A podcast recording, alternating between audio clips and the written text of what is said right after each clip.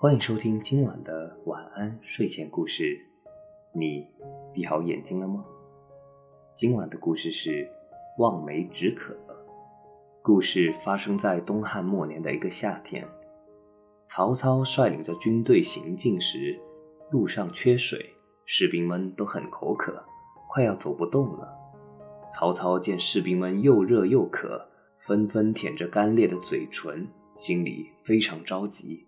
曹操让士兵们到处去找水，结果都空手而回。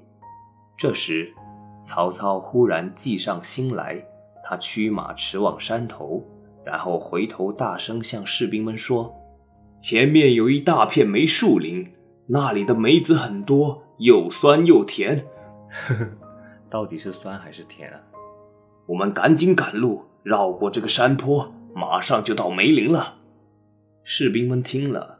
好像已经吃了梅子，口水直流，不再感到口渴了，一起争先恐后的向前行进。嘿，还挺好骗的。后来“望梅止渴”这个成语故事用来比喻愿望无法实现，只好用空想来加以安慰。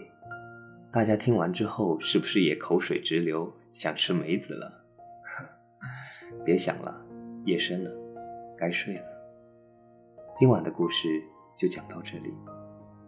我是大吉，一个普通话说的还不错的广东人。